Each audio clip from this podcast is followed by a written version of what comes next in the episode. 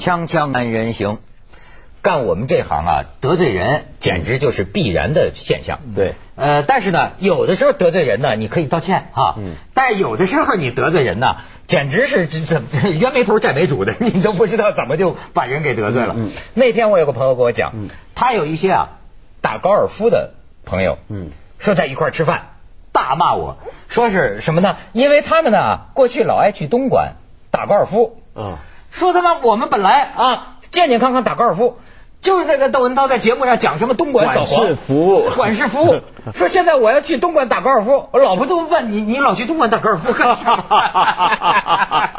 我觉得这个你这可失了我们的这个。本意了啊！一个是我认为这个太太哈，最好还是相信自己的老公，哎你你不相信更难办。再一个就是说啊，你要是真的怀疑你老公，那你也不用怀疑他去东莞。他要真想干这个，在哪一个城市都行难道没有吗？对吧？比较彻底的办法是像台湾很多主妇，嗯丈夫常常出差，就给他结扎了嘛。我的天哪，这你不知道啊？这个行业很很丰盛。慈禧太后的手段。但结扎不管用，结扎只是让他不在外头生孩子。对你别光闹个孩子回来。对啊他们就是怕你将来来分财产。不是有那种真男性男用真钞带吗？对，上锁，我觉得就上锁吗是比较好。上锁算了吧。对对对，而且呢，咱就这个 咱们说的那都是咱们就是这个权权权权威媒体嘛，都是有根有据的，对吗？嗯因为东莞的这个情况，我们上次也讲了，是南都周刊人家封面报道，尽人皆知的事怎么能说是我说？对我而且咱们就特别强调了，咱们东莞的这个形象是非常好的，而且还讲了这个时间点，东莞扫黄啊，现在扫的是已经偃旗息鼓了，大台风嘛。他这个报道讲的啊，是在这个扫黄之前，嗯曾经出现明白过的。。总之，听到我们的消息再去，迟了。哎对没错没错但是啊现在去就真是打球的了。哎 现在去就是打球的了。但是由此啊，我还真的就想到这个事儿，扫黄这个课题，你发现没有？咱们过去都不大爱聊，嗯因为一聊呢，你怎么说吧？你现在全中国。这个这个这简直是成这个高压的状态，你发现没有？网络扫黄、手机这个这个淫秽网站的这种等等这种扫黄，而且呢也是这特别见成效，特别见成效。可是啊，我也在网上见到他们有一些呃有一些意见。这个问题为什么我觉得不好说呀？它呀有一定的复杂性，有一定的复杂性。为什么说啊？就是说，比如说他们讲的这个东西有一个利益链条。嗯。比如说手机基础运营商嗯。和那些开这个淫秽网站的、嗯。发那个淫秽色情信息的，嗯。所以很多问题啊，表面上看起来是政治问题，是道德问题，实际上你要知道内情的话，嗯。它实际 who care 这些是一个老鼠爱大米的问题。哎，徐老师，你还就说这个老鼠爱大米，我给你看张照片，嗯。我给咱咱们咱们看这张照片，这个你看裸聊的，最近嗯。打击了一个手机视频网站，但是你知道吗？这个呃呃，这开这个网站的人原来就是开音乐网站，嗯。火的。八零后的创业成功，嗯。对吧？这个老鼠爱大米这些歌曲就他那大火了，火起来了但是到后来又不行了，嗯。不行了之后呢，他就发现用这种裸聊啊或者一些涉嫌色情的东西搞，一下子上亿的这个点击率，结果不就给办了吗？很多情况下都是这样，而且你知道，呃，一抓就发现很多经营者，包括参与裸聊的，嗯都是刚出校门的大学生，嗯甚至是在校的大学生。嗯法院判的这些个案子啊，嗯很都是你看一个个都是二十出头的，嗯甚至有一个检察官，你知道吗？他在起诉了完了，他私下跟记者不无惋惜，就说说这个吧，有点突然。就说如果说啊，我们能够先这个教育，然后讲清楚，因为他发现很多年轻人呢、他根本没意识到，他也不知道这个事情。没意识到就搞一些这个色情的。有些年轻人他办这个网站，很多甚至是大部分，他当然是为了利益。嗯。但是也有一些年轻人啊，他纯粹是想什么能增加网人人气、嗯点击率。能增加点击率，很自然的，他觉得很多色情的他就这么挂上了，但是就是说他不太清楚这个事情的严重后果，要坐牢的，嗯。是吗？现在的这个情况，嗯。那么而且还现在还找这个妈妈，呃，这个什么监督团呐、对对对对，老妈监督团啊，嗯。你你说这个这个事儿该怎么看？我我我觉得是这样啊，首先要搞清楚，就是呃这种事儿政府要不要管的一个问题啊。嗯，那呃其实所有全世界几乎所有政府都会对淫秽色情有一定的管制，对，但只不过大家尺度不一样，那可能有国情分别。比如说像欧洲很多国家，它是电视台播四级成人片，但是四级成人片是限制限制限制收看，小孩看不着对，的。没错嗯，但他有别的方法来来处理。那么美国呢，就 FCC，他那个呢，就是他管粗话，他也管嘛。嗯比如说我们看美国电视剧那个清谈节目，不是能逼那个逼那一下，就他们弄的嘛讲的那个 OK，所以说这种管啊，其实全世界都管，不只是中国管。但是问题就是这个管呢是怎么个管法？有的地方呢，像香港也管的啊。香港的管法是这样，香港是要主动投诉他才管。就比如说有人哎做了个什么事儿，电视上播了个什么节目，我观众看了，哎呀，这不是黄吗？嗯我打电话去报案去投诉，投诉他成为一个案例，然后呢，他要成立一个像陪审团一般的调查委员会来来来审他。而这个陪审团的这个成员是什么人呢？就普通老百姓，你自愿报名。它整个机制是这样，就我不事先审查你，因为这可能侵犯你的言论自由，我事后查你。那久而久之，他有一套准则，这个电视台自己就知道了，这个报纸也知道了，就哎这种东西我不能放，也会被人告，而且会被告成的。然后为什么要找老百姓来查这事儿呢？是因为他要代表整体社会的一般道德水平。嗯嗯嗯，就是说，因为是我是普通老百姓，比如说我来负责来审，哎，你这个报纸这是不是太黄了？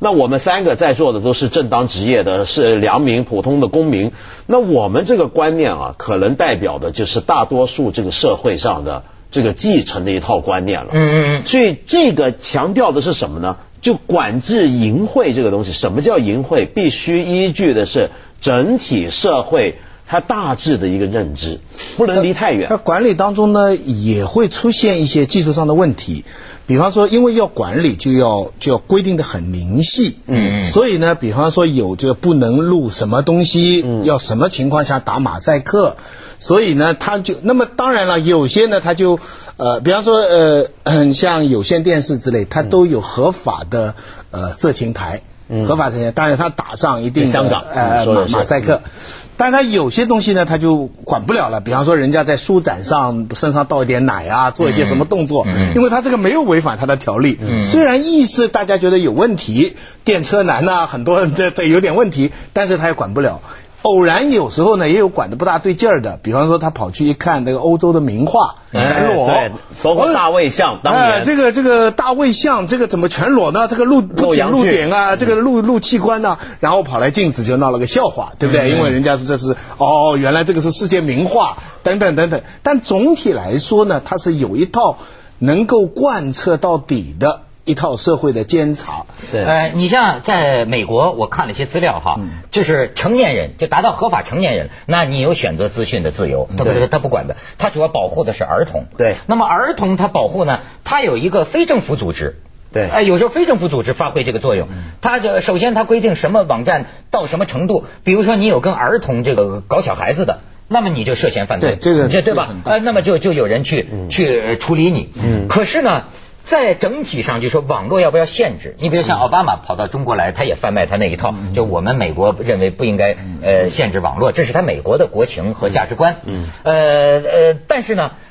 在美国也有传统道德所谓那种力量，当然当然非常保守经常有给这个国会啊提案的，对。说我们要网络管制色情，对。但是呢总是通不过，对。为什么呢？在美国有一个这么一个问题啊，他很怕呀投鼠忌器，对。他很怕因为这个对妨碍了一个公民阅读自由、选择资讯的自由。第一第一修正案第一修正案对第一修正，案你还小啊？你记不记得有个电影叫《性书大亨》？记得记得性书大亨当年就搞那些色情黄色的杂志，因为这个嘛对，因为这个打了那么多次官司，但是你知道，是因为这个淫秽的这个东西，最后这个官司的结果却。就是促成了嘛，就是叫美国宪法第一修正案，对就是保护这个呃言论资讯的这种自由。所以你看，这是美国的情况。因此，我始终有一个问题哈，我就觉得。咱们中国管理网络不可谓不严，我们的现现在的政策我并不是反对，我也觉得我们应该提供一个解释，就是说，现在人很多人说现在的这种很很淫秽，或者说是这个这个世风日下，或者说是像什么采访的说咱们的孩子看那些黄色网站看的心神不宁嘛，不都是说呃好哦好像觉得好像社会道德完蛋了，很黄很暴力而是这个很黄很暴力了啊。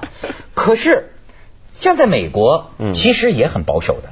对吗？咱们就假定这种传统道德观，什么一夫一妻，或者说是白白头偕老，或者说是什么应该处女守，在美国一样有的。而且你别说，就像欧洲丹麦那么开放那些国家，嗯性活动满街是，性电影满街是，但他们的性犯罪案件比率不见得比我们高。对，我觉得怎么解释，就是说，呃，在美国这个网络比咱们宽得多，包括在香港也宽得多的地方，嗯他的这个社会道德好像比咱们。至少不差吧，至少不差吧我我我觉得是这样那为什么我们管得这么严？嗯可是实际上我们在这方面大家都摇头叹气呢？嗯，我先去一下广告，咱们来解释。锵锵三人行，广告之后见。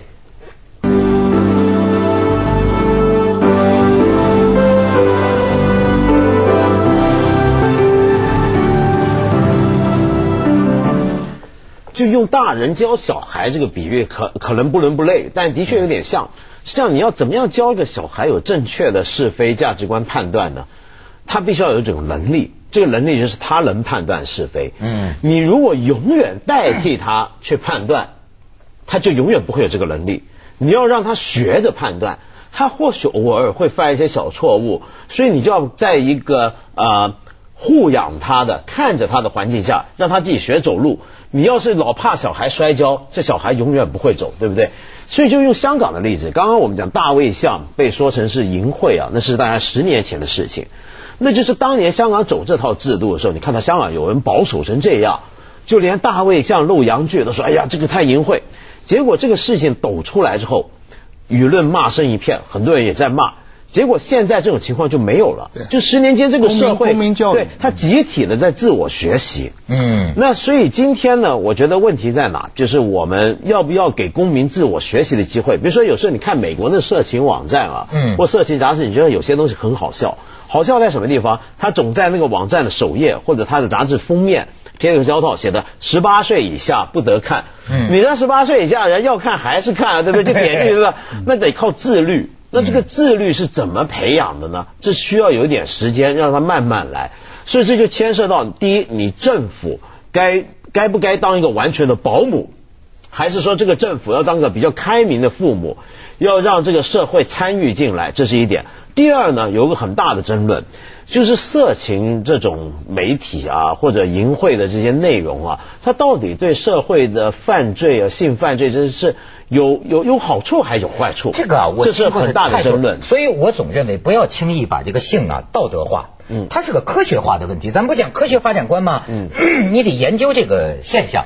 你比如，我想给这个科学家们，不是社会学家们、历史学家们出一个题目，就是这个共产党的性道德。嗯，很有意思，我觉得这是个很值得研究的课题。我认为，你看我们的这个政府啊，在这个问题上啊，你比如说啊，最初的共产党，我们都知道，在当时社会的性道德、两性道德方面，开放的它是很开放开放的在，延安是很对吧开放的呃对呃，奔向延安，自由恋爱。反动派那时候叫要骂共产共妻嘛。哎，对对对但是到后来呢，在革命严酷的革命斗争中啊，他似乎就有点变化。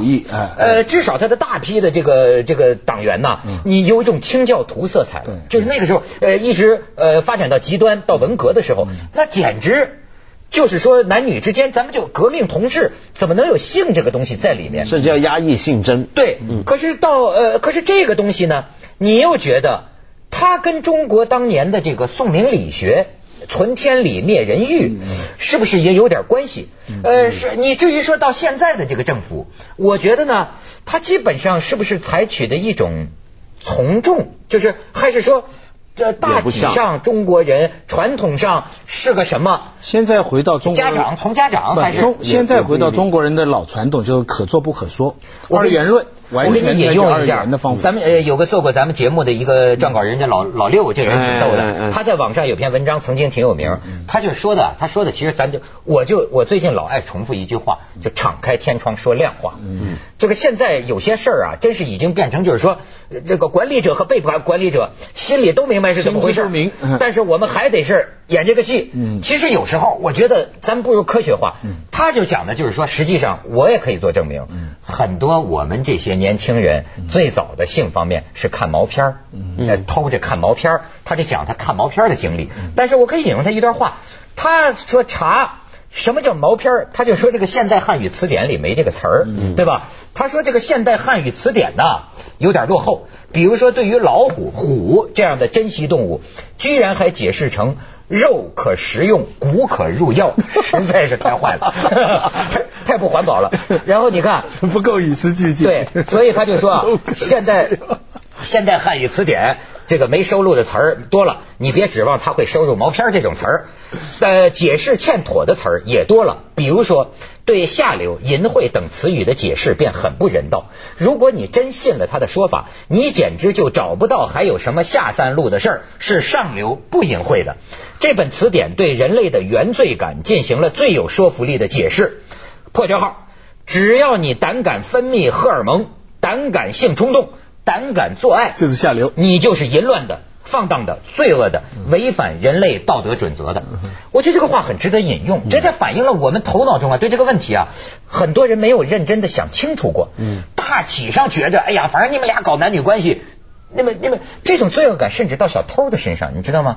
最近出了个新闻，嗯华商报上登的，嗯五个小偷，嗯你看他这个性道德啊，二十岁以下的也不是小偷，打劫的，嗯到公园去打劫，嗯要打劫一对情侣，嗯但是这对情侣呢正在树下 kiss 接吻，这几个小偷啊觉得不好意思，你知道吗？不，这几个抢劫不好的意思打劫就在旁边等着。等他们接吻完了再抢，可是这俩人呢哪壶不开提哪壶，接吻长达长十分钟，最后这几个抢的啊实在忍不住了，上去，你们有完没完呢？你赶快把钱包拿来，抢了四千块钱，含羞带怯的，脸红着就走了。你说这个说明这这，咱们这下广告，这不错锵锵三人行，广告之后见。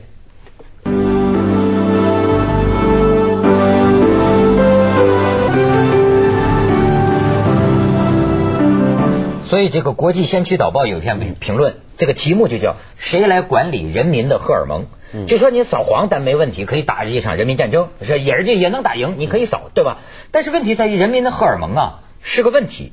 你有没有？你比如说，我举个例子啊，蚁族，咱们现在讲这个蚁族，你知道都是二十郎当岁刚出来的。我看过一点那个报告啊，百分之七十的是没有女朋友的状态，就是没有性生活的状态。对那么说他们的这个性问题啊，都超过了现在的这个民工，嗯都是有大批光棍人群。而且很年轻的人是，对他没他没有性满足，就包括他们原来说像某些像类似于像东莞这样的地方，也是有客观需要的这个原因呢。嗯这是主要是主要是中国传统的这个，包括现在政府的管法呢，是只管进不管出。嗯 他他呢就是给你教育，他把所有社会公共的媒介、报纸、电视、网站。所有公共的东西都是从上往下来教育你，嗯使得你就好像家里电视放的高，嗯所以他假定你所收到的任何关于性的信息呢，都是比较要高于你的，嗯低于你的东西就是你自己去克服消化去。嗯那么西方的社会呢，它呢也有这些教育的东西，嗯但它同时呢也有一些往下去让你宣泄的那些渠道。那么呢，对小孩呢，他只让你进。不让你出，因为小孩那时候还不大需要出，而且呢 还还不还不没有分辨能力，对所以但到了一定的时候呢，就让你自己去选择了，嗯以至于今天香港的很多女学生、女孩子呢，信教。